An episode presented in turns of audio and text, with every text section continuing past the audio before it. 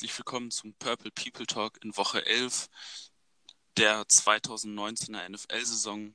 Die Minnesota Vikings empfangen zu Hause im US Bank Stadium die Denver Broncos und hier in diesem Podcast empfange ich, wie so oft in den letzten Wochen, Christoph Giernert.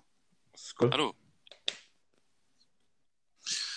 Ja, die Vikings kommen von einem Sieg, der, äh, glaube ich, mit vielen Vorurteilen, die auch immer wieder äh, bestanden, gegen einzelne Spieler, gegen Coaches und gegen die Mannschaft generell auch ein bisschen aufgeräumt hat. Ein Primetime-Sieg Sunday Night gegen die Dallas Cowboys. Also ein Winning-Team äh, auswärts und in Primetime, ähm, was viele den Vikings halt eben nicht zugetraut hatten und vor allem Kirk Cousins nicht zugetraut hatten. Dem hat ja immer das Narrativ auch so ein bisschen angehaftet, äh, in Primetime nicht liefern zu können, aber über Narrative und äh, die nicht ganz zutreffen und verzerrte Wahrnehmungen über Spieler kommen wir später noch, das werden wir später noch äh, thematisieren. Vorher möchten wir so ein bisschen auch erstmal von den Vikings weggehen und äh, ein anderes Primetime-Game thematisieren. Äh, ihr wisst, denke ich, was ich meine. Ihr habt es, denke ich, auch alle irgendwo mitbekommen das Spiel zwischen den Cleveland Browns und den Pittsburgh Steelers Division-Duell, ähm, welches auch auf das Wildcard-Rennen in der AFC eine große Auswirkung hat, gerade hinten raus dann doch ein wenig aus dem Ruder gelaufen ist, um es mal vorsichtig zu formulieren. Deswegen auch mal meine äh, erste Frage, wie hast du das erlebt? Hast du's, wie hast du das mitbekommen und äh, was sagst du natürlich so generell zu dem, was da eigentlich passiert ist? Naja, also dass Thursday Night war oder bei uns jetzt in dem Fall äh, Friday Morning, habe ich natürlich nicht live geguckt, sondern das nur im Nachhinein gesehen. War ja kein Vikings-Spiel ähm, und man muss ja arbeiten. Äh, aber ich war schon ziemlich schockiert, als ich dann gelesen habe, ja, Miles Garrett ist äh, hat irgendwie, ist ausgerastet, hat er irgendwas gemacht. Dann musste ich mir das angucken. Ich muss ein paar Mal drauf gucken, weil ich es einfach nicht glauben konnte, dass er da mit dem Helm zuschlägt. Und das war direkt irgendwie nach dem Aufstehen.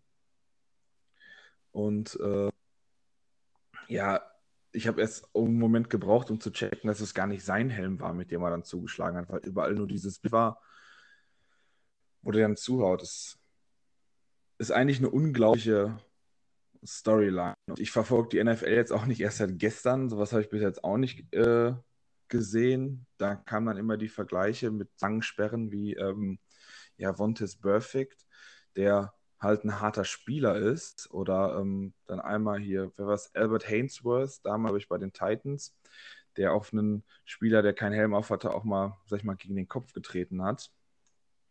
Aber ähm, ja, das ist schon einfach ein bisschen schon ein beispielloser ja, Tilt, den Miles Garrett da im, im Kopf hat. Das hätte auch echt böse ausgehen können. Und jeder, der NFL-Twitter ein bisschen verfolgt, wird ja, ja was davon gesehen, gehört haben oder was viele davon denken. Und ja, ist auch, weiß ich gar nicht, wie ich das genau beschreiben soll. Also Glück gehabt für Mason Rudolph, würde ich bis auf jeden Fall schon mal sagen.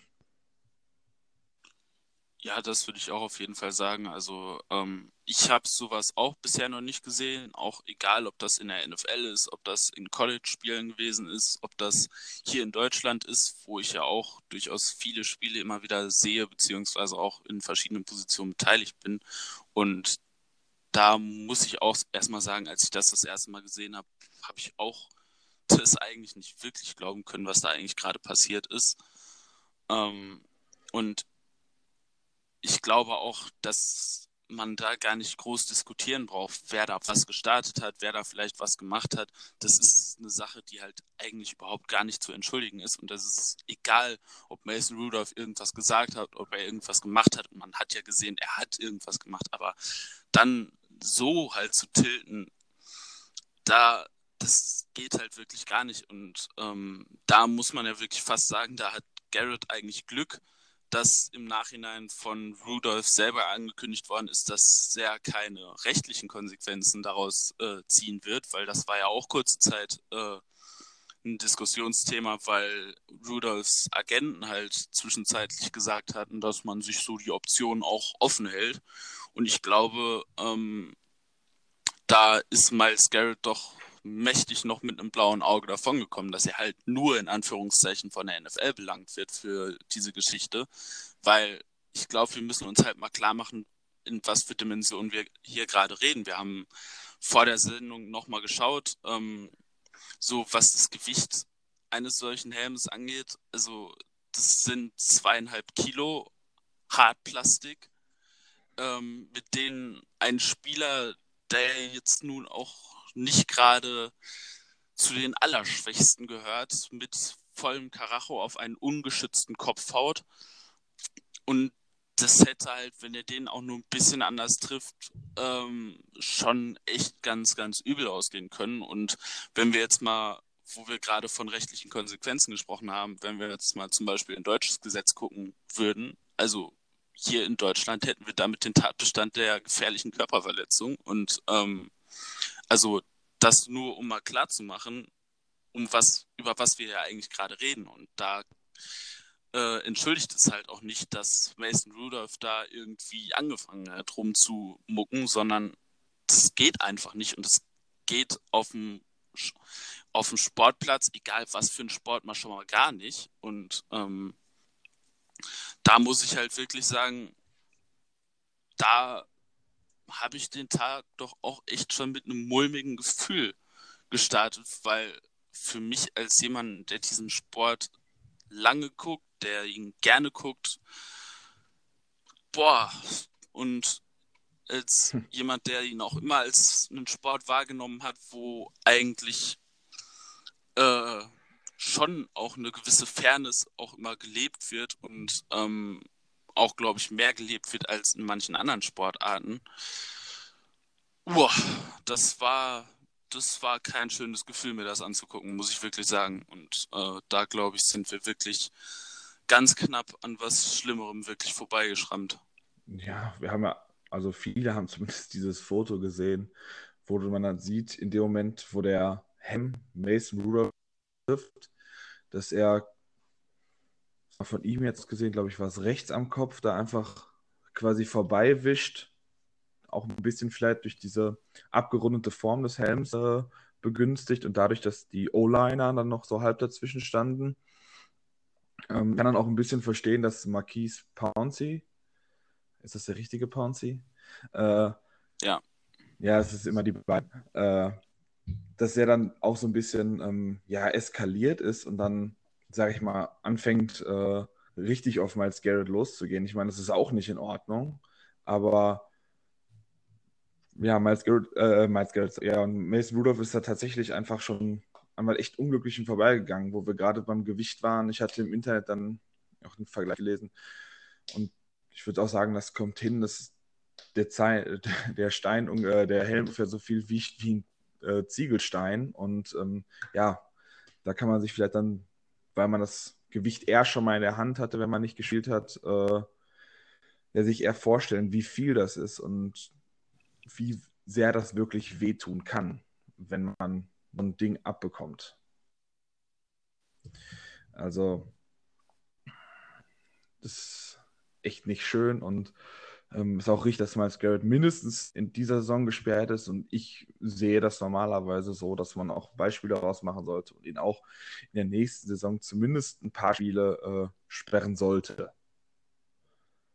Ja, da muss ich auch wirklich mal sagen, also ich habe schon oft und glaube ich auch berechtigt Sperren in der NFL äh, kritisiert, weil ich die Verhältnismäßigkeit kritisiert habe, weil ich kritisiert habe, dass in bestimmten Fällen äh, die Schuldfrage nicht wirklich ganz geklärt war, aber in dem Fall wirklich mal, ja, äh, Respekt NFL, das habt ihr richtig gemacht. Ähm, eine Sperre unbegrenzt, die man ja im Zweifel noch äh, ausweiten kann, wo man dann eben gucken kann, dass man eventuell gewisse Maßnahmen ergreift ähm, und Garrett dann eben die Chance gibt, wenn du das und das machst, dann kommst du halt vielleicht Mitte der nächsten Saison schon zurück.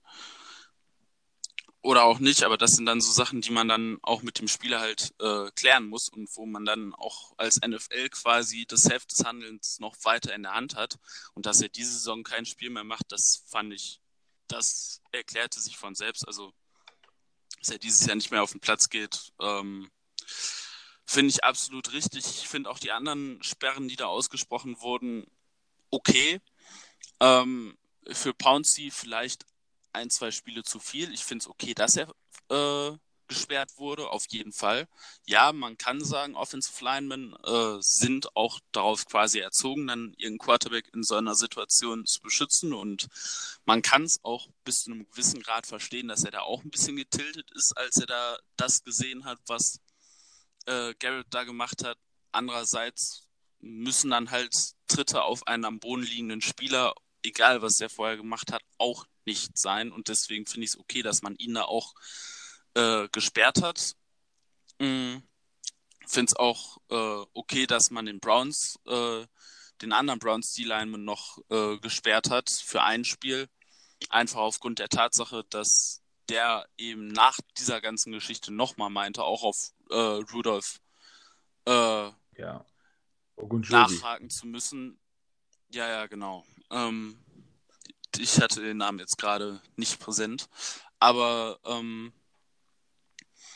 auch da finde ich die Sperre richtig. Und da muss ich wirklich sagen, einmal großen Respekt äh, vor, David vor David de Castro, der eben anders als auch Pouncy in der Situation äh, nicht seinen kühlen Kopf verloren hat, sondern genau das gemacht hat, was es in dieser Situation gebraucht hat. Nämlich, dass er sich einfach, dass er dazwischen gegangen ist, dass er äh, auch Garrett weggezogen hat, ihn auf den Boden gebracht hat und sich quasi einfach nur draufgelegt hat, ohne einen einzigen Schlag zu bringen, also ohne irgendwie zu versuchen, Garrett weh zu tun, sondern einfach nur ihn irgendwie da auf den Boden zu fixieren. Und da muss ich wirklich sagen, da hat das genau richtig gemacht und ähm, da ist dann eben auch der Unterschied zwischen De Castro und zwischen äh, Pouncy, der dann eben meint, da nochmal drauftreten zu müssen. Ähm, und deswegen, ja, Respekt David Castro, äh, der hat da wirklich alles richtig gemacht in dieser Situation. Ja, das muss man auch sagen. Der ist wirklich kühl geblieben. Dass dann alle anderen Spieler gekommen sind, ist ja auch klar. Aber ähm, ja, woran es vielleicht, weiß ich nicht, auch gelegen hat mit dieser ganzen Sache, ähm, Todd Haley, der ehemalige Offensive Coordinator der Browns, hat irgendwie angesprochen in einem, äh, glaube ich, was ein ESPN-Interview, ähm, wäre ja auch ein bisschen die Verantwortung des Coach. Also dass es wäre, ähm, ja, dass äh, Freddy Kitchens da eine zu lange Leine lässt und den Spielern so viele Extras erlaubt, dass sie einfach nicht in der disziplinierten Linie sind. Und vorher in dem Spiel gab es ja auch noch eine Ejection für ähm, Demarius Randall, wenn ich mich nicht irre. Genau. Gegen ähm, Helmet to Helmet war es, glaube ich, ne? Ja. Ja, ich glaube, klar ist es eine Coaching-Geschichte, ob äh, die Disziplin im Kader eben herrscht oder auch nicht. Du kannst es nicht immer zu 100% auf den Coach schieben, weil es halt eben auch so ein bisschen an der Kaderzusammenstellung liegt. Das heißt, auch wenn du einen guten Coach hast, einen Coach, der sehr auf Disziplin achtet, da können wir ja auch in äh, Minnesota Mike Zimmer halt rausnehmen, der da ja absolut äh, einer derjenigen ist, die da sehr stark drauf achten. Auch da gibt es immer mal wieder Spieler, die aus der Reihe tanzen. Ähm, da wäre jetzt zum Beispiel mal Jaron Curse genannt, da mit seinem, äh, mit seiner Suffahrt. Also yeah. so ganz ausschließen kann man das halt nie. Klar, gerade in der Häufung der Fälle muss man eben auch für die Kitchens jetzt mal äh, schon zumindest in Frage stellen und auch er sollte sich da jetzt in Frage stellen, ob er da vielleicht doch ein, zwei Dinge mal ändern sollte, denn du hast es schon angesprochen, dieser Helmet-to-Helmet-Hit, auch das ähm, eigentlich die Definition, warum es diese Regel gibt, die ja nach wie vor von manchen Leuten immer noch kritisiert wird, was ich für absolut lächerlich halte, solange die nämlich vernünftig ausgelegt wird. Und in dem Fall war es ja wirklich die Definition dessen, warum wir diese Regel haben. Randall war spät, Randall hätte den Kontakt problemlos vermeiden können, geht mit Kopf runter, Helmkrone voran in den Kontakt gegen den Helm eines verteidigungslosen Spielers, also alles erfüllt, was man für diese Strafe braucht und ähm, ja auch die Folgen. Ähm, Johnson, der Receiver von Pittsburgh, ist mit einer Gehirnerschütterung runter. Der hat aus seinem Ohr geblutet, konnte kaum gerade laufen. Ähm, und das, genau das sind halt eben die Bilder, die wir absolut nicht sehen wollen. Und deswegen will man halt diese, diese Art von Hits aus diesem Spiel haben. Und ich finde, da hat man jedes Recht der Welt dazu, diese Hits aus dem Spiel zu eliminieren. Und da hatte man auch jedes Recht dazu, äh, Randall da vom Platz zu schmeißen. Und da fand ich es eigentlich sehr lächerlich, dass der da noch wie so ein aufgezogenes HB-Männchen rumhüpft, als dann die, äh, der Platzverweis gegen ihn verkündet worden ist, weil der hat ganz genau gewusst, was er da gemacht hat. Und diese gespielte Aufregung, das ist in dem Moment halt völlig fehl am Platz, während da dein Gegner gerade aus dem Ohr bluten vom Platz äh, gebracht wird. Und auch die Browns-Fans, die da noch Bullshit, Bullshit skandieren. Leute, ihr habt diesen Hit auf der Videoleinwand gesehen. Und auch mit jeder Fanbrille kann mir kein Mensch erklären, dass da irgendjemand im Stadion nicht gesehen haben will, dass das nach der Regel äh, ein glasklarer Helmet-to-Helmet-Hit und auch eine glasklare Ejection ist. Und ähm, da kann man auch diese Gesänge einfach mal lassen. Und auch generell im Spiel, es sind drei Steelers-Spieler mit Gehirnerschütterungen aus diesem Spiel rausgegangen. Ähm, es war ja eben nicht nur Johnson, sondern es war auch vorher schon äh, Smith Schuster, der eine, Gehirn, der eine Gehirnerschütterung hatte und ich weiß gar nicht mehr, wer der dritte war. Also ähm, da hat sich ja auch über das ganze Spiel schon einiges aufgebaut und ähm, irgendwie hatte man auch schon vorher im Spiel das Gefühl, dass da irgendwie noch irgendwas passiert, weshalb dann auch äh, die Garrett-Geschichte am Ende, ich sag mal, nur bedingt überraschend war und eigentlich nur aufgrund ihrer Intensität halt überraschend war. Und was man halt eben auch sehen muss, diese beiden Teams werden sich in zwei Wochen in Pittsburgh wiedersehen. Die spielen schon wieder gegeneinander.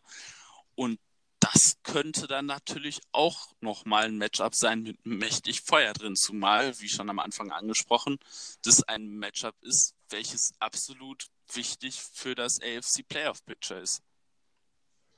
Ja. Das ist auf jeden Fall auch ein starkes Rivalry-Game in der äh, AFC. Also die Browns und die, die Steelers ist ja schon auch eine der größten Rivalitäten, auch insgesamt in der NFL. Und ähm, ja, es würde mich nicht wundern, wenn es da auch wieder ein bisschen heiß herzugeht, weil vor allem sich niemand so richtig abkühlen kann in diesen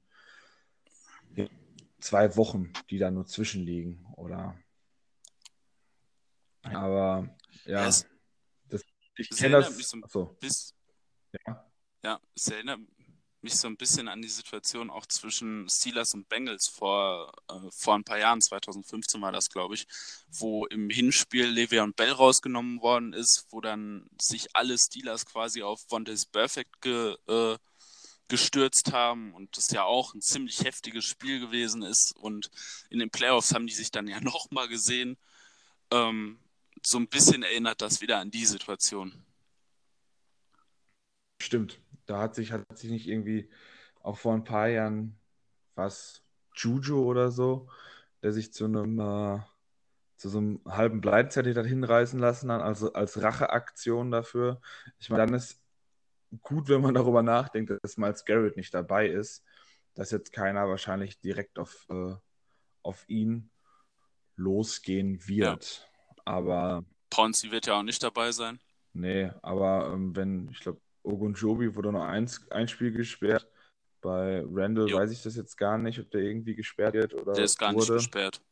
Der ist gar nicht. Nee, da, könnte, das, da könnte dann auf jeden Fall noch was kommen. Also die Spieler werden heiß sein und ich denke auch die Coaches werden es ein bisschen dann darauf anlegen, dass ihre Spieler zumindest äh, mit einem qua gewissem Maß an Aggressivität daran gehen. Das ist halt immer, da musst du die Grenze finden zwischen die Playclock läuft und äh, das Play ist unterwegs und das Play ist beendet. Und das ist halt so, in dem man aufhören muss. Und ich kann dann auch die Browns-Fans, wie du es gerade angesprochen hast, nicht, nicht verstehen, dass sie da abgehen. Ich habe jetzt NFL und äh, ja, normale Fußballspiele erlebt. Und wenn du ein Fußballspiel in Deutschland siehst und da irgendwas passiert, hast du kein Video, wo du irgendwas sehen kannst. Da hast du mit Glück mal irgendwie, dass dir einer auf dem Handy eine Rolle äh, das war jetzt wirklich ein Foul. Dann kann man nicht noch verstehen, dass die Fans irgendwie echt verhalten, weil du es in der Stadionperspektive auf dem Feld nicht sehen kannst. Aber wenn du dann den, den Jumbotron hast in der NFL, wo jede Szene, vor allem entscheidende Szene, nochmal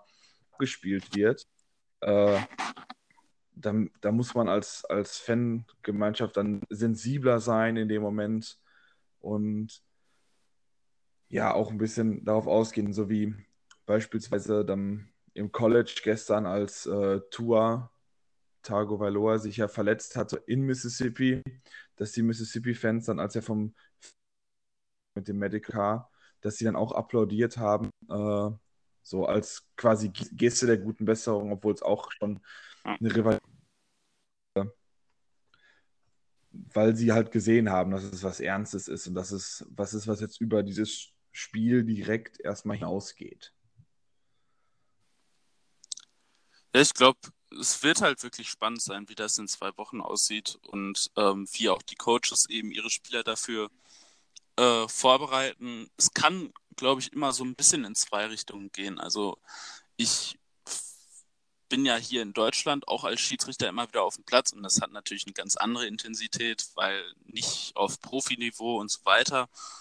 Aber man hatte auch hier manchmal so das Gefühl, so wenn das Spiele sind, wo es um einen Abstieg geht oder so, man auch immer so latent das Gefühl hat, okay, hier könnte jetzt gleich das ein bisschen hässlicher werden und dann entweder wird es halt dann mal, wird es dann halt wirklich hässlich und dann muss man halt wirklich richtig aufpassen, dass einem so ein Spiel nicht entgleitet. Aber manchmal hat man zwar dieses Gefühl so unter der Decke, aber irgendwie haben die Spieler das halt auch und sind halt dann auch wiederum von ihren Coaches so drauf vorbereitet worden, bloß nicht nach dem Play irgendwas machen und das so, wenn die Spieler halt das so in dem Kopf haben und so wirklich dann auch reingehen, dann kann das auch manchmal sein, dass diese Spieler, dass diese Spiele, in denen eigentlich richtig Feuer drin ist, mit zu den fairsten Spielen am Ende gehören, weil sich jeder wirklich quasi äh, wie so ein Mantra nach dem Play sagt, aufstehen, weggehen, nichts machen, und im nächsten Play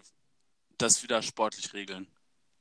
Und deswegen bin ich da wirklich mal gespannt, ähm, was, äh, wie dieses Spiel in zwei Wochen aussehen wird. Ja, es wird auf jeden Fall sehr spannend, das zu sehen.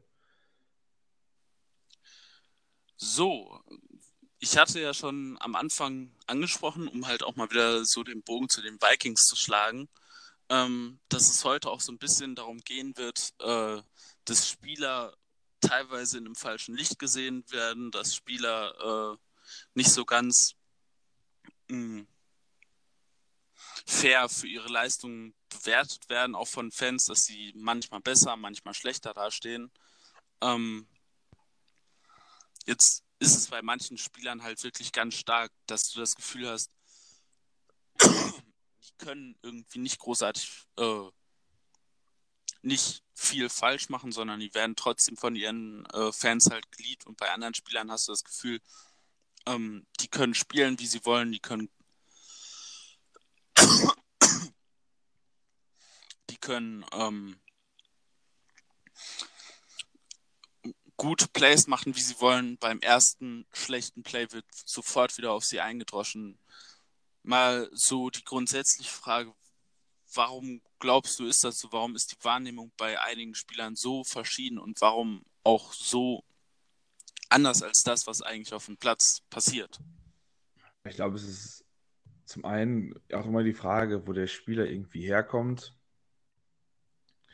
Ähm, wenn das jetzt irgendwie ein frisch gedrafteter Spieler ist, wo alle dann happy über den Draft-Pick waren, wo man immer wieder irgendwelche Artikel liest, ja, der nächste Dings und dann der nächste Star, sei es Delvin Cook, wo dann alle waren von wegen der nächste Adrian Peterson und dann wird halt quasi jedes Play von ihm, das positiv ist, erstmal gemacht oder bei generell bei Rookies, da wird halt vieles oft mal positiver gesehen, weil man so das Negative auch ein bisschen außen vor lässt. Dann sind Veterans, die am besten noch einen dicken Vertrag haben, haben dann einfach schon diese negativere Konnotation, äh, weil die haben jetzt den dicken Vertrag, die sind Veterans, die müssen jetzt delivern.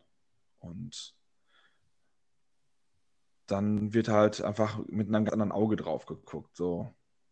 Weil die Leute halt andere Erwartungen an diese Leute haben, beziehungsweise, wenn das ein Spiel ist, der von außen kommt, ist das auch noch eine andere Sache, als wenn der jetzt schon länger in der Organisation ist, ob der jetzt als undrafted Free Agent oder wie auch immer ins Team gekommen ist.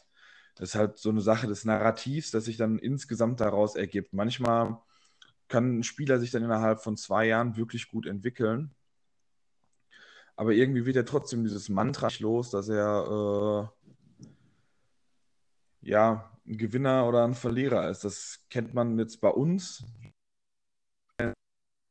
Spieler, die zu gut gesehen werden, das gibt es bei uns auch. Ähm, ja, ich glaube, es ist halt einfach eine Sache des Narrativs, was sich über die Zeit ergeben hat.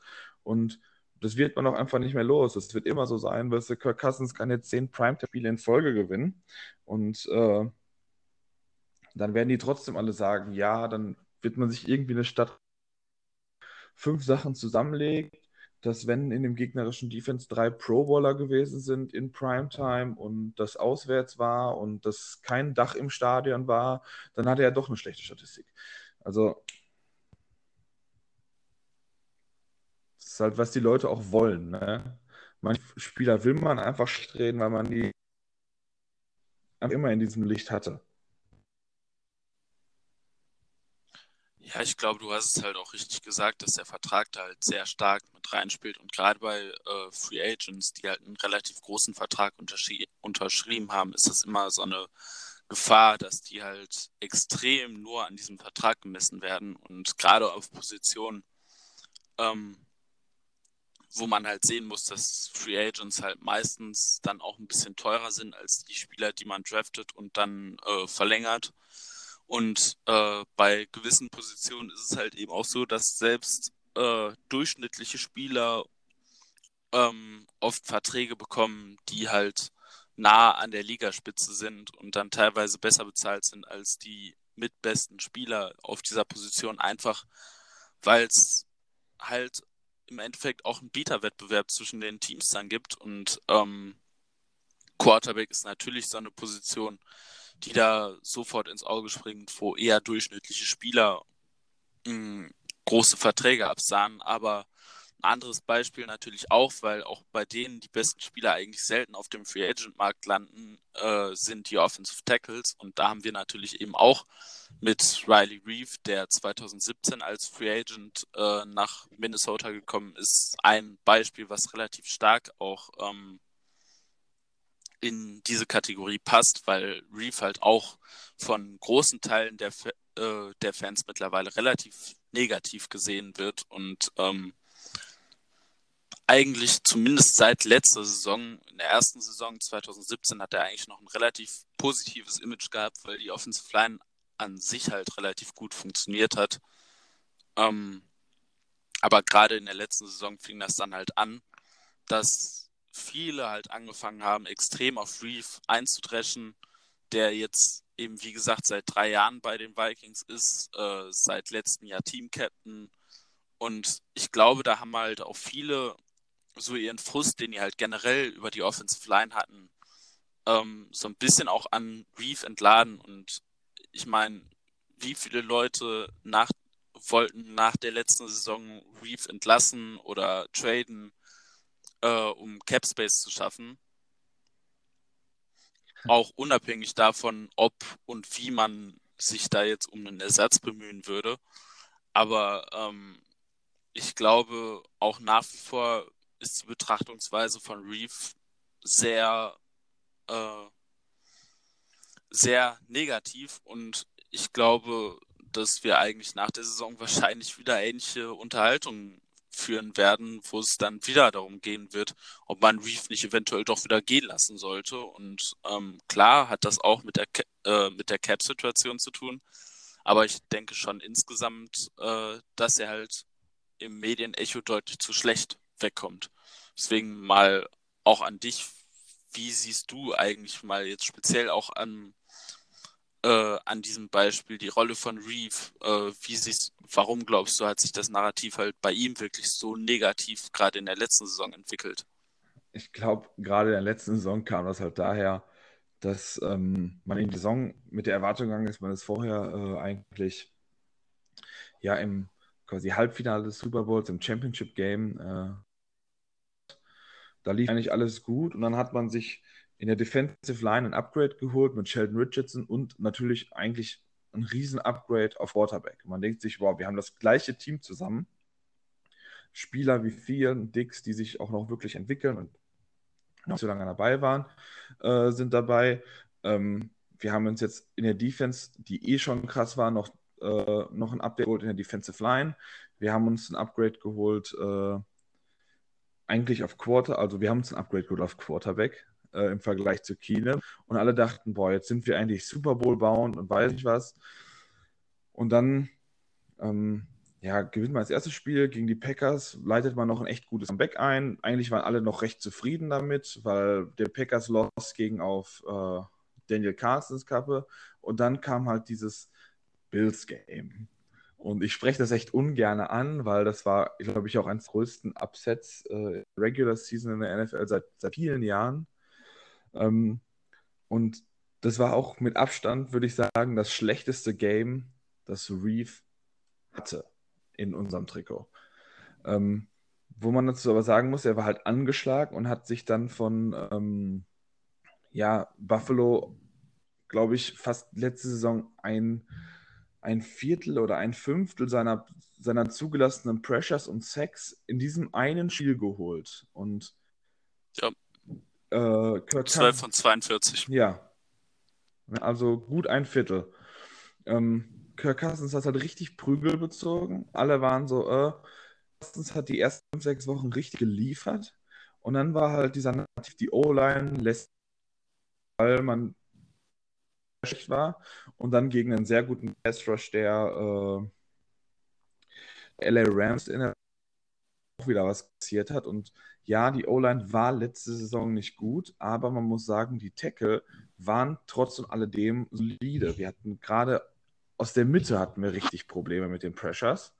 Ähm, 42 ist ja eigentlich äh, fast schon noch okay, relativ solide, vielleicht ein bisschen unterdurchschnittlich, aber wenn man bedenkt, dass ein Drittel aus dem, äh, ein Viertel aus dem Spiel kommt, in dem er angeschlagen war gegen eine eigentlich ganz gute Defense, ja, dann ist das wirklich negative Sprung. Und zwar nicht nur ein bisschen, sondern so richtig krass. Das ist so, als würde, keine Ahnung, ähm, Kirk ein 800-Yard-Game haben, so ungefähr oder so.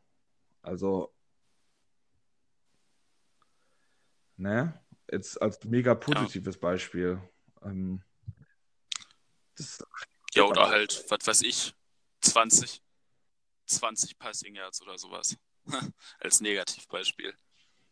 Ja, genau, als Negativbeispiel, genau, 20 Passing Yards. Oder, keine Ahnung, als äh, Positivbeispiel, dann das so ein irgendein Defensive Lineman, den wir haben, äh, Weatherly, fünf oder sechs Sacks in einem Spiel hat und damit seinen Sack-Total in der Saison auf acht oder neun hochmacht und denkst dir, boah, der ist ja richtig gut. Und dann kam aber die äh, die Hälfte oder mehr sogar als die Hälfte der Sex kam halt aus einem Spiel, wo der gegen einen schlechten Offensive Lineman oder sowas gespielt. Also das sagt dir halt einfach auch nichts darüber aus, ob der in der nächsten Saison dieselben Zahlen produzieren kann. Also das ist halt für mich einfach ein negatives Beispiel. Und als die O-Line letzte Saison einfach nicht geliefert hat, weil, warum auch immer, weil Scheme, Personal, weil die Sperano-Geschichte da war mit dem, mit dem Coach, der leider äh, vor Saisonbeginn, kurz vor Saisonbeginn verstorben ist, O-Line-Coach. Ähm, Das sind alles Sachen, die vielleicht damit hereingespielt haben. Und er war halt einer, und als der bestbezahlte Spieler aus dieser Gruppe war das Narrativ halt vor allem auf ihm zugeschnitten. Und der Left Tackle ist ja auch in dem Dings, äh, ist immer eigentlich als der wichtigste Spieler der O-Line da. Und wenn Kirk Cousins dann durch die Mitte getroffen wird, ist dann trotzdem irgendwie immer so ein bisschen Left Tackle schuld, weil die Leute auf die Sexzahlen gucken. Die gucken nicht auf die eigenen zugelassenen Pressures oder Sex ähm, ja, von einem Spieler alleine, sondern die sehen nur, Kirk Cousins hat 40 plus Sex kassiert, Riley Reese der bestbezahlte Spieler, blöde O-Line. Ja, ich glaube auch generell, du hast es ja gerade noch ein bisschen angesprochen, ähm, die Zahlen von Reef waren im ersten Jahr relativ durchschnittlich, im zweiten Jahr ähm, auch. Ähm, eben abgesehen von dem äh, abgesehen von dem Bills Game hat er, glaube ich, 2,5 Pressures pro Spiel oder so zugelassen im Durchschnitt, wenn ich das richtig im Kopf habe. Ähm, was ein Wert ist, der, äh, der gleich mit Lane Johnson war, der jetzt auch nicht unbedingt sein bestes Jahr gespielt hat, aber halt mal, äh, um das in ein Verhältnis zu setzen, weil Lane Johnson ähm, ist definitiv einer der besseren Tackles der Liga und ähm, ja, es war halt eben dieses eine Spiel, wo ich auch glaube, dass er halt viele Leute verloren hat und wo halt auch viele Leute gar nicht so richtig mitbekommen haben, dass er eigentlich angeschlagen war, weil er ist halt nicht vorher auf dem Injury Report gestanden, sondern er hat sich diese Verletzung halt relativ früh im Spiel geholt und ist halt erst nach dem Spiel dann immer so auf dem Injury Report aufgetaucht, hat dann glaube ich auch zwei Spiele zwischendurch mal äh, verpasst gehabt. Ähm, und da, glaube ich, haben viele halt auch einfach nicht so viel Aufmerksamkeit dem beigemessen und das in ein vernünftiges Verhältnis gesetzt, sondern die haben halt gesehen, boah, der hat zwölf Pressures in einem Spiel zugelassen. Ähm, das hat nicht mal TJ Clemmings geschafft. Ähm, boah, ist der schlecht. So, das war das, was dann so viele halt einfach gesagt haben. Und ähm, auch wenn man mal auf die Nummern dieses Jahr gucken, da wird Reef halt auch nach wie vor von vielen eigentlich gar nicht wirklich genannt, aber auch ähm, ich finde halt, dass er eigentlich viel mehr positive Presse eigentlich verdient hätte, weil wenn man sich Pressure-Zahlen anguckt, Passblock-Efficiency anguckt, auch Passblock, äh, auch die Passblock-Bewertung von PFF und äh, die generell die Gesamtbewertung, da ist Reef dieses Jahr absolut auf einem Level mit O'Neill. Die Statistiken sind fast identisch. Ähm, der einzige Unterschied ist, dass Reef halt drei Sacks zugelassen hat. Ähm, wobei man aber eben auch sagen muss, dass O'Neill halt zwischendurch immer mal wieder Glück hatte, dass ein schlechter Block von ihm nicht in einem Sack resultiert ist, ähm, beziehungsweise der Sack einem anderen Spieler angelastet wurde. Ja. Ähm, und wenn man eben wirklich mal generell auf die Pressures guckt, wenn man eben auch auf die Passblock Efficiency guckt, da sind beide Top 10. Auch da, dieses Jahr wirklich, das Tackle-Tandem der Vikings ist definitiv eins der besseren der Liga. Ich weiß nicht, ob die ein Top 5 Tandem sind, das so weit würde ich jetzt vielleicht nicht gehen, aber Top 10 auf jeden Fall. Wenn beide eben gerade zum Beispiel in der Passblock Efficiency äh, beide in den Top Ten sind. Klar hilft das Schema da auch ein bisschen, aber ähm, man hat eben auf der anderen Seite keine Hilfe aus der Interior Line. Ähm, und das macht es den Tackles eben wieder deutlich schwerer, weil dann eben zum Teil der Quarterback nicht äh, den Schritt in die Pocket wieder machen kann, um Zeit zu kaufen, was den Tackles dann wiederum leichter machen würde, sondern ähm, Cousins kann halt relativ selten hoch in die Pocket, weil die Interior Line dieses Jahr wieder nicht gut ist. Und dafür sehen die Tackles halt eben sehr gut aus und retten eigentlich unserer Offensive Line so ein bisschen, ja, die Reputation, weil ansonsten glaube ich, wenn die Tackles nicht auf dem Level spielen würden, auf dem sie das dieses Jahr tun, ähm, sähe diese Offensive Line, glaube ich, ganz anders aus und würde in einem Atemzug in einem Atemzug genannt mit den Rams, die dieses Jahr Riesenprobleme in der Offensive Line haben. Und auch wenn man da so ein bisschen wieder drei Jahre zurückguckt auf äh, die Verpflichtung von Reef, ich glaube, da hat man wirklich eigentlich alles richtig gemacht. Ich meine, die anderen Tackles, die damals äh, Free Agents waren, waren Russell Okung. Klar, der hat in Los Angeles ein bisschen besser gespielt als Reeve, ist aber eben auch verletzungsanfälliger, was man ja Anfang dieser Saison schon wieder gesehen hat. Da hat er fast die erste Saisonhälfte gefehlt. Ähm, und ansonsten gab es noch äh, Whitworth, der klar in den letzten beiden Jahren sehr gut war, der aber eben keine wirklich Zukunft hat und der halt jetzt auch langsam abbaut. Und das wäre halt eher ein Signing gewesen, wenn man schon äh, einen, einen, potenziellen Nachfolger auch in der Hinterhand gehabt hätte, weil vor dem Problem stehen halt im Moment auch die Rams, äh, die halt eben einen abbauenden Withers haben und eigentlich keinen Left Tackle, der darauf wirklich folgen kann. Und ansonsten gab es noch den dicken Deal für Matt Khalil. Äh, da brauchen wir, glaube ich, nicht drüber reden, dass man froh sein kann, den vermieden zu haben. Und ich glaube, da haben die Vikings im Nachhinein mit Riley Reeve doch den richtigen Spieler verpflichtet und das für einen Vertrag, der, äh, der zu rechtfertigen ist. Denn Reeve ist aus meiner Sicht ein durchschnittlicher, vielleicht leicht überdurchschnittlicher Left Tackle und die kriegt man halt nicht so schnell. Davon gibt es halt einfach in dieser Liga nicht so viele. Und deswegen sollten wir froh sein, dass wir so einen haben und auch nächste Offseason nicht allzu schnell da, äh, wieder dabei sein, wieder an seinem Stuhl zu sägen, sondern einfach mal froh sein, dass das ein Lied ist, welches wir aktuell nicht haben. Ja, ich sehe die Probleme definitiv auch ähnlich wie du, eher in der Interior Line und ähm,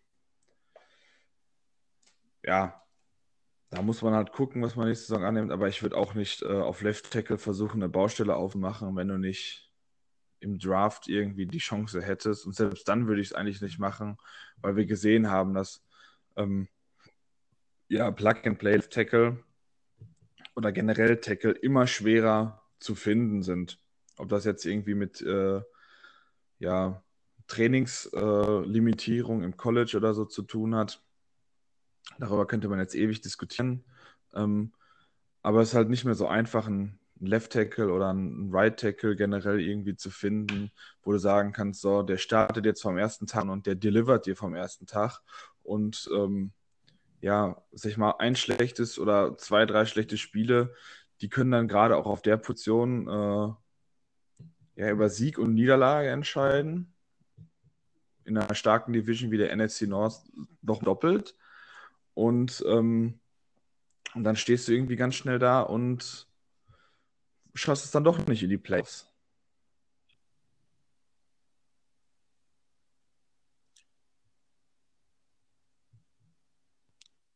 Ja, ich denke auch. Also, ähm, es ist eben, wie gesagt, auch eine Position, auf der man jetzt gerade im jetzigen Fenster nicht zocken sollte. Und deswegen ähm, glaube ich, wäre es mal an der Zeit, dass äh, auch viele andere Fans mal ein bisschen wärmer mit dem werden, was wir da haben und ähm, auch ein bisschen positiver auch auf Riley Reeve schauen und nicht nur hier Brian O'Neill, der einzige äh, hm. Lichtblick dieser Line, äh, sondern eben unsere Tackles generell als einfach eine solide Positionsgruppe zu sehen, denn das ist sie definitiv. Und äh, Rashad Hill ist kein guter Starter, aber definitiv äh, einer der besseren Backups. Und deswegen, man hat mit äh, Udo noch einen in der Hinterhand, der ein gutes Developmental äh, Prospect ist. Und ähm, deswegen glaube ich, ist Offensive Tackle halt eher eine der Positionen, auf die wir auch im nächsten Draft nicht so sehr schauen sollten. Es sei denn, es ergibt sich natürlich eine Chance, dass äh, da irgendjemand so weit fällt, dass es für uns natürlich eigentlich schwer wird, das abzulehnen. Ja, so wie das halt immer ist. Wenn du, auch wenn du auf der Position ja. set bist, aber wenn irgendwie ein super Prospect, von dem du wirklich überzeugt bist, einfach auf die Position fällt, dann musst du einfach zugreifen. Als bestes Beispiel dafür wird in meinen Augen jetzt schon mal gelten, wie die ähm, unsere Division-Rivalen das 2005 gemacht haben, die hat noch Brett Favre und dann fällt Aaron Rodgers bis in die 20er hinten, ich glaube 24 oder 25. Ja, da musst du halt so einen Spieler ziehen, auch wenn du eigentlich set bist auf der Position. Das kannst du einfach nicht machen, dass du dann darüber hinweg siehst und sagst, ja, der ist eigentlich nicht unser Plan gewesen, aber der kann dir halt in der Zukunft weiterhelfen. Vielleicht nicht direkt, aber der kann dir die nächsten was bringen und nicht nur das erste Jahr.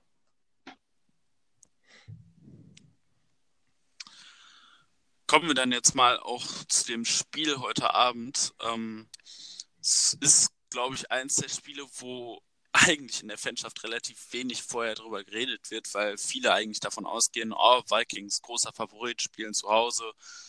Ähm, aber das kann natürlich auch, auch immer ein bisschen gefährlich sein, zumal die Broncos nur geringe Chancen haben, aber halt auch in dem aktuellen Schneckenrennen äh, in der AFC jetzt auch nicht komplett ohne Playoff-Chancen dastehen. Also mit einem Sieg heute könnte sich auch Denver da wieder so ein bisschen zurück ins Gespräch bringen.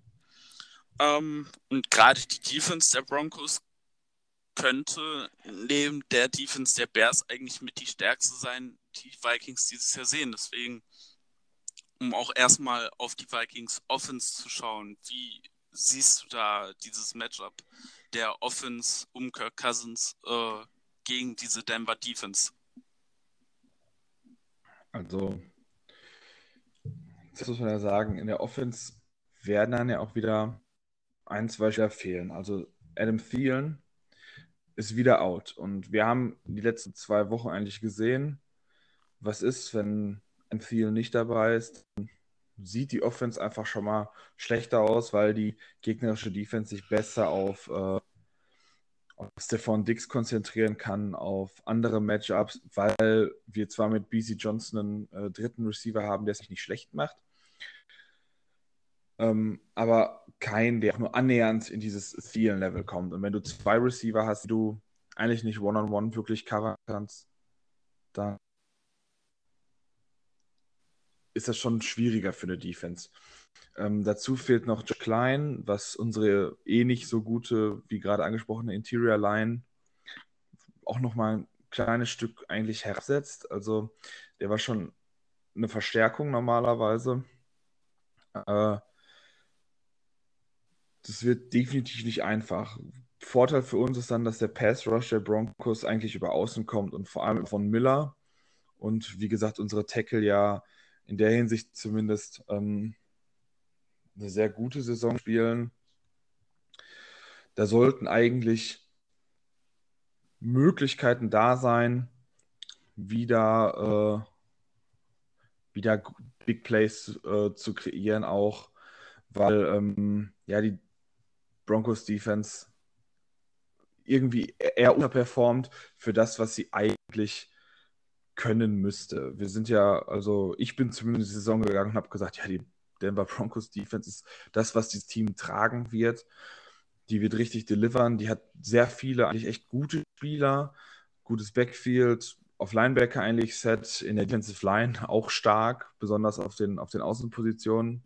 Äh, aber im Endeffekt Fangio da zwar eine Steigerung hinbekommen, aber insgesamt war das noch nicht so wirklich äh, erfolgreich in, in meinen Augen. Ähm, aber wir haben eine sehr gute Offense. Wir sollten das eigentlich bekommen, dort auch gut zu punkten. Heute, finde ich. Also ich glaube, so ein bisschen wie die Denver Defense auch teilweise durch den Team-Record, teilweise auch durch das Fehlen von Big Plays halt ein bisschen schlechter gesehen, als sie eigentlich ist. Weil das Problem bei Big Plays ist halt, dass sie sehr, sehr, äh, sehr, sehr instabil sind. Also die Anzahl der Big Plays und dass es halt eben auf der anderen Seite einen sehr großen Impact hat, ob du sie hittest oder eben auch nicht. Und ich glaube, das Problem von Denvers Defense ist halt hauptsächlich dieses Jahr, dass man relativ wenige Big Plays gehabt hat, relativ wenige Turnover, relativ wenige Sacks. Aber grundsätzlich spielt diese Defense doch wirklich gut. Also Van Miller ist wieder über gut über 40 Pressures, was äh, zum aktuellen Zeitpunkt der Saison wirklich richtig gut ist. Ansonsten, du hast es schon angesprochen, ist sein Passwash eigentlich relativ wenig aufgrund der Tatsache, dass äh, Bradley Chubb für die Saison ausfällt. Ähm, Interior ist gegen den Lauf gut, aber nicht wirklich, äh, also nicht wirklich mit sehr guten Passwaschern ausgestattet. Ähm, da muss man dann auch wirklich sagen, Gott sei Dank kriegt unsere Interior Line, die ja dieses Jahr, die ja diese Woche wieder mit Dakota Dozier spielen muss, der definitiv deutliches Downgrade gegenüber äh, Josh Klein ist. Zum Glück kriegen die keine großen Passwasher diese Woche vorgeschmissen, nicht wie in den letzten Wochen Leute wie Chris Jones ähm, oder auch Matt Ioannidis, der für die Redskins auch für viele Probleme gesorgt hat. Ähm, das ist dieses Mal nicht so. Abgesehen von Miller hat keiner in diesem Team mehr als äh, mehr als 20 Pressures. Allerdings muss man halt eben auch sagen, dass diese Defense halt auch nicht wirklich darüber kommt. Es ist halt keine sehr aggressive Defense, äh, was den Passwash angeht. Und das ist auch wieder typisch Vic Fangio. Ist halt eher jemand, der seine Leute eher äh, in Coverage behält, beziehungsweise halt nicht viel blitzt. Ähm, das sieht man auch an den Linebackern, die das dieses Jahr sehr wenig gemacht haben. Was aber eben auch für die Vikings eine andere Herausforderung birgt, einfach aufgrund der Tatsache, dass das Screen Game, glaube ich, dieses Mal deutlich schwieriger wird als in den letzten Wochen, wo das ja unglaublich gut funktioniert hat. Weil die Linebacker ähm, sind gut. Besonders ähm, die beiden Inside-Linebacker spielen eigentlich eine sehr, sehr gute Saison. Das, da sind die Broncos eben auch mit äh, Todd Davis und Alexander Johnson sehr gut ausgestattet. Gerade Johnson, der Mitte der Saison angefangen hat zu starten, ähm, hat sich da extrem gut entwickelt und ist ein sehr guter Allround-Linebacker, sicher ein Coverage, guter Run-Verteidiger. Und das wird dann wiederum schwer, da Devin Cook generell ins Spiel zu kommen. Da geht es nicht nur um, äh, um das Laufspiel, sondern eben auch, wie schon angesprochen, um das Screen Game. Und da werden die Vikings halt schauen müssen, dass man eben im, äh, im Kurz- und Mittel, äh, mittellangen Passspiel einen Rhythmus reinbekommt. Und das hat mir halt in den letzten Spielen so ein bisschen auch gefehlt, dieses Midrange Passing Game wo halt gerade Adam Thielen halt immer sehr erfolgreich war. Ähm, das ist halt eigentlich komplett weggefallen in den letzten Wochen. Jetzt wird man mal sehen, wie sich Doxon einfügt, wie viel Spielzeit er überhaupt bekommt. Eventuell könnte es natürlich eine, Möglichkeit, äh, eine Möglichkeit sein, dass man mit Doxon wieder einen Receiver, der eher tief geht und Dix dann eben wiederum hat, der dann eventuell mehr in die Midrange Midrange gehen kann, als er es sonst halt macht, weil ansonsten ist Dix halt eigentlich der einzige Receiver, der eine ernsthafte Gefahr fürs tiefe, äh, fürs tiefe Passing Game ist. Da hat man halt jetzt mit Dodson wieder einen zweiten, sodass man Dix halt auch auf andere Wegen, auf anderen Wegen wieder nutzen kann. Ja, ähm, interessant wird dann auch zu sein, äh, zu sehen sein, wie man jetzt Titans wieder reinbringt, nachdem Rudolph ja äh, am äh, vergangenen ja, Montag war es dann ja schon, ne? äh, ein fantastisches Spiel hatte, ähm, kann man sich eigentlich darauf wieder ja, freuen, dass er und auch Irv Smith, der eine gute Saison spielt, äh, wieder eingebunden, was es dann den ähm, ja, Broncos auch schwieriger machen könnte, äh, die Linebacker direkt auf ähm, ja, Cook kommen zu lassen und das Spiel dann auch wieder ein wenig öffnen kann. Äh, anderer Vorteil ist natürlich, dass wir zu Hause spielen und nicht im Mile High. Und ähm, zu Hause sind die Vikings dann doch äh, nochmal ein Stück stärker. Und die Broncos normalerweise auch zu Hause und auswärts eher nicht so gut. Ähm, das könnte durchaus äh, hilfreich sein. Ja, auf jeden Fall. Heim ist auf jeden Fall ein Vorteil für die Vikings und ähm, es ist halt, man muss halt gucken, wie man da einen Weg findet, äh, diese Defense zu attackieren, denn ähm, so eine richtig große Schwäche haben die halt eigentlich nicht. Und das ist halt das, was die ganze Sache und auch den Gameplan an sich ein bisschen schwierig macht, weil du hast nicht so den einen Spieler, wo du sagst, so, den attackieren wir jetzt, den haben wir uns jetzt hier rausgepickt, sondern ähm, das Safety Duo ist gut, ähm, die Cornerbacks neben Chris, äh, neben Chris Harris ist nicht ganz so gut, aber eben jetzt auch keiner dabei, der da eine ganz große Schwäche ist. Und wie angesprochen, die Linebacker sind stark, ähm, die Defensive Line und die äh, Edge Rusher auch.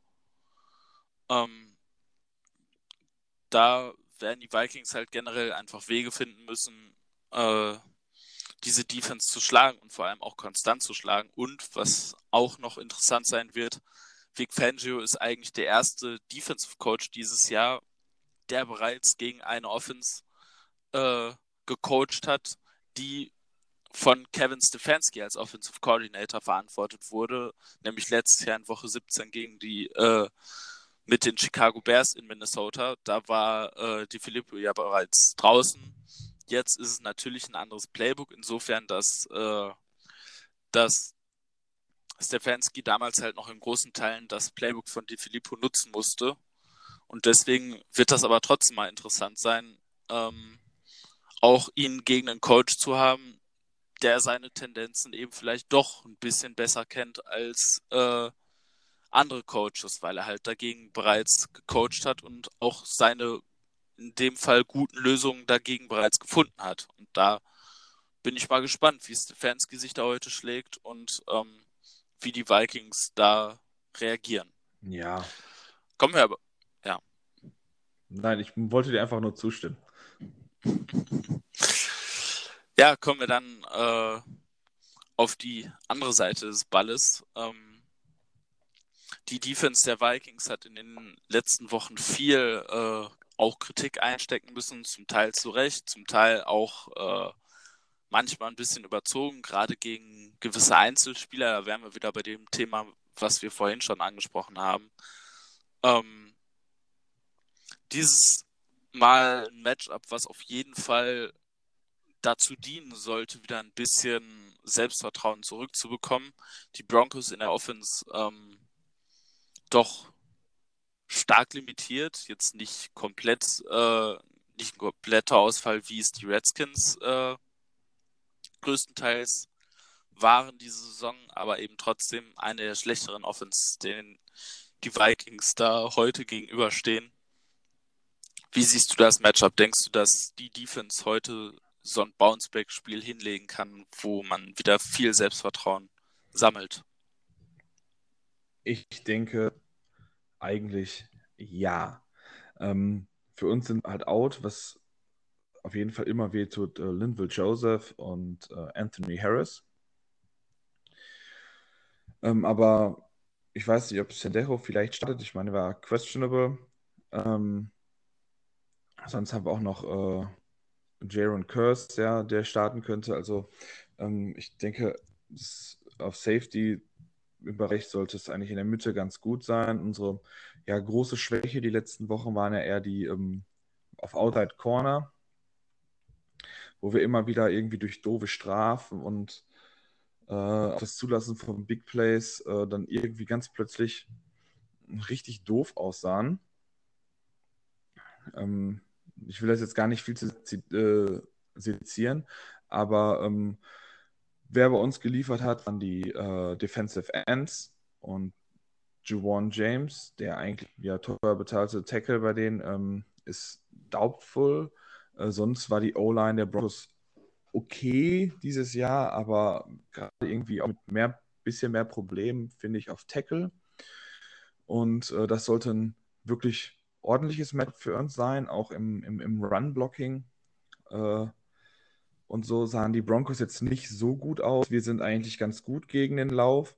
Und wenn ich mich nicht irre, dann dürfte nicht Joe Flacco starten, der immerhin einiges an Erfahrung hatte und trotzdem nicht gut gespielt hat, sondern wir haben den ersten Start äh, des Rookie Quarterback. Das war nicht Kyle Allen, der hieß äh, Brandon Allen. Brandon Allen, ja. Das ist, die, das ist der zweite Start. Hat er, ja, aber der erste Auswärtsstart. Ja. Von Allen. Ähm, ja, das erste Mal auswärts in Minneapolis im US Bank zu starten. Ähm, puh, ist nicht so einfach, wie ich gerade sagte. Da ist dieser Heimvorteil. Ähm, Zimmer Defenses waren eigentlich immer relativ gut gegen, äh, gegen Rookie Quarterbacks, weil sie ihnen ähm, viele unterschiedliche Looks geben. Das altbekannte Double A Gap Blitzing äh, von Anthony Barr und Eric Hendricks, die ja eine tolle Saison spielen. Ja, da sehe ich halt eigentlich, wer uns so richtig große Probleme machen sollte von Broncos Seite aus. Äh, ich will die Broncos damit jetzt gar nicht. Ähm, der Offense sind halt nicht diese Playmaker. Letzte Saison war es Philip Lindsay, äh, der das einen noch ein positiv rausgerissen hat, aber die Saison, ja, fast 600 äh, Rushing Yards, aber untergehalten von, von der O-Line, die ihn nicht so frei kriegt. Ähm, ihren zweitbesten Receiver mit äh, Emmanuel Sanders haben sie jetzt verloren. Da ist noch Cortland Sutton, der fast 700 Yards hat, aber danach ist der nächstbeste Receiver Noah Fent, der Tight End mit 300 äh, Yards da ist nicht so viel. Und ähm, ich denke, das sollte also auf jeden Fall noch viel favorable, also sehr viel favorable sein als Matchup für uns generell die deren Offense gegen unsere Defense. Ja, ich denke auch, dass es das Matchup ist, äh, über das dieses Spiel auf jeden Fall gewonnen werden muss, weil wir können nicht erwarten, dass unsere Offense da heute wieder 30 plus Punkte äh, aufs Board setzt, denn dafür ist diese Denver Defense halt auch einfach so gut, dass die dagegenhalten können, sondern wir müssen mit der Defense dafür sorgen, dass die Vikings in diesem Spiel früh in Führung gehen können, Denver dazu zwingen, mehr zu passen, mehr auf ihren Rookie-Quarterback äh, setzen zu müssen. Hast die O-Line schon angesprochen. Ähm, eigentlich so ein bisschen entgegengesetzt zu unserem, sprich eine gute Interior Line, zwei sehr gute Rookies mit äh, McGovern und äh, Reisner, der auch einer meiner äh, Pre-Draft Crushes war und ich glaube so ziemlich jeder in Minnesota hat Reisner irgendwie gut gefunden, wenn ich äh, mich da mal so an den Draft-Prozess erinnere. Und der hat das bisher auch absolut bestätigt als äh, Right Guard, glaube ich. Aber da bin ich mir jetzt nicht genau sicher, auf, wel auf welcher beiden Seiten er gespielt hat. Ähm, und wie gesagt, der Center halt Mc äh, McGovern plus eben noch äh, Ron Leary, der auch ein grundsolider Guard ist. Die Probleme, wie gesagt, bestehen auf den Tackle-Positionen. Jafuran James hat dieses Jahr noch kaum gespielt. Ähm, und wenn er gespielt hat, dann meistens nicht sehr gut. Äh, Elijah Wilkinson, der äh, Backup für ihn, ist absolut anfällig. Und ähm, wenn man das eben auch mal vergleicht von den Nummern her, wir haben ja Passblock Efficiency mal angesprochen, von 51 äh, Offensive Tackles, 150 Passblock Snaps, liegen unsere Tackles äh, beide in den Top 10, wie bereits angesprochen. Und äh, und Wilkinson und Bowles, äh, die ja die beiden äh, Gegner da heute sind, liegen beide auf 44 und 45, glaube ich, direkt hintereinander. Garrett Bowles ja auch absolut äh, einer der anfälligsten Spieler, wenn es um Holdingstrafen geht, der da mit Everson Griffin, denke ich, heute viele Probleme haben werden. Gerade bei dem Get-Off von Griffin äh, ist es jetzt nicht ganz so äh, mutig zu behaupten, dass wir da vielleicht heute auch das ein oder andere Holding sehen werden. Und äh, Hunter gegen Wilkinson ist auch ein absolutes Mismatch. Also mh, es ist so ein bisschen auch der Gegensatz zu dem, was wir mit dem O-Line-D-Line-Matchup auf der anderen Seite besprochen haben. Für uns passt der Passwash von Denver halt ganz gut, weil er, weil er vor allem die Spieler attackiert, die bei uns gut sind. Äh, in dem Matchup hier ist es eben genau umgekehrt. Die, Vi die Vikings haben ihre besten Spieler da, wo die, wo die Broncos ihre schlechtesten Spieler haben. Und deswegen, glaube ich, könnte da das Matchup doch deutlich besser aussehen. Im Laufspiel, auch das hast du gesagt, das Run-Blocking der O-Line ist eher unterdurchschnittlich. Ähm, da in dem Fall auch in der Interior Line, ja, das Du mit Freeman und Lindsay ist gut, aber halt jetzt auch nicht äh, so, so stark, dass wir uns da ganz große Sorgen drüber machen brauchen. Klar, ohne Linville Joseph ist unsere äh, Laufverteidigung geschwächt. Aber man hat gegen Dallas gesehen, dass es trotzdem gut gehalten hat. Und ähm, Johnson und Steffen sind halt hauptsächlich Runstopper, sind halt als Passrusher nicht wirklich zu gebrauchen, aber als äh, Runstopper eben nach wie vor äh, okay. Und deswegen denke ich, darf da die Gefahr eigentlich nicht zu groß sein. deswegen wird da eben doch relativ viel Druck auf den Schultern äh, von Brandon Allen liegen. Und ähm, da darf man gespannt sein, ob der in der Lage ist, mit äh, Sutton und eben auch Tylen Noah Fant unser Backfield in äh, Verlegenheit zu bringen. Und wenn man eben auch auf die Receiver guckt, das ist äh, eigentlich vom Depth her sehr ähnlich wie bei uns. Ähm, man hat mit Sutton die klare Nummer 1, ähm, was bei uns halt Dix ist, solange Thielen verletzt ist. Und dahinter ist halt, sieht es halt fast noch schlechter aus als bei uns. Der Nummer äh, zwei Receiver in Deshaun Hamilton ist fraglich für das Spiel. Das heißt, der könnte auch noch ausfallen und dahinter ist halt echt nichts. Und deswegen ist das eben so ein Spiel, wo man eben auch äh, in der Secondary eventuell die Chance hat, gegen einen Rookie-Quarterback und gegen eine äh, sehr dünne Receiver-Gruppe auch wieder viel von dem Selbstvertrauen, was man in den letzten Wochen verloren hat, wieder sich zurückzuholen. Und ähm, deswegen hoffe ich, dass man gerade in der Pass-Defense da heute deutlich besser aussieht, als das in den letzten Wochen der Fall war. Und gehe davon aus, dass das Matchup insgesamt ein positives wird. Ich finde sogar nicht, dass wir vielen aus als in der in der Chart da äh, was das Receiving angeht, auf unserer Seite da besser aussehen. Immerhin haben wir dann noch äh, zwei Titans, die ganz gut den Ball fangen können. Ähm, selbst BC Johnson hat, äh, sie, sie, sieht besser aus als, ähm, als der Sean Hamilton, wenn man sich mal anguckt. Äh, Hamilton ist, glaube ich, wenn jetzt Emmanuel, da jetzt Emmanuel Cess ja ähm, zu den 49ers gewechselt ist, ist er trotzdem zwei Spiele weniger hat für die, äh, für die Denver Broncos. Der äh, sechstbeste Receiver in dem Team, ähm, noch hinter Royce Freeman und Philip Lindsay, die mehr Receiving Yards äh, auflegen und da eigentlich ja mehr machen. Also ähm, auch wenn uns Backfield äh, immer jetzt Probleme hatte, darf man da heute eigentlich gar nicht so viel die Probleme haben. Also ich denke nicht, dass die Broncos da viel scoren dürfen. Also man muss sie eigentlich unter 20 Punkten halten, ist meine, also ja. meine Ansicht im Spiel. Alles, Auf was da drin Fall. ist, wirklich ein Meltdown, was die Defense angeht. Denn das ist wirklich einer der schlechtesten NFL-Offenses, die wir da äh, heute gegen uns haben. Dann sind wir jetzt auch wieder eigentlich fast am Ende angelangt ähm, und kommen dann natürlich noch zu der obligatorischen Frage: Wie ist dein Tipp heute für äh, das Spiel der Vikings gegen die Denver Broncos? Ich sag äh, bei unseren 24-13. Ja, ich glaube, da bin ich relativ ähnlich. Also ich glaube nicht, dass wir viele Punkte von der Offense sehen werden. Ähm, ich war bei 21-10. Das ja. wäre für mich so ein realistisches Ergebnis. Also meinst du beide ein Field Goal weniger? Ich, ich glaube an Britain Coldwood Holder. Ja. heißt ja nicht, dass sie, ins, äh, dass sie in Range kommen.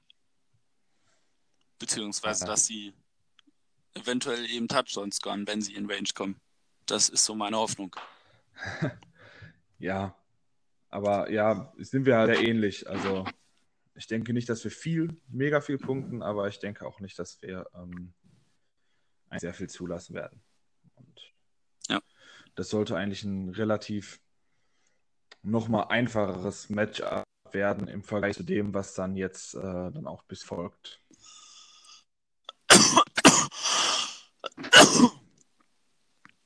Damit sind wir jetzt auch schon am Ende dieser Sendung. Ähm, heute auch wieder ein bisschen länger gemacht. Ähm, von uns nochmal viel Spaß beim Spiel heute, auch wenn es vielleicht nicht das große Highscoring-Game wird, wie es in den letzten Wochen tendenziell öfter der Fall war.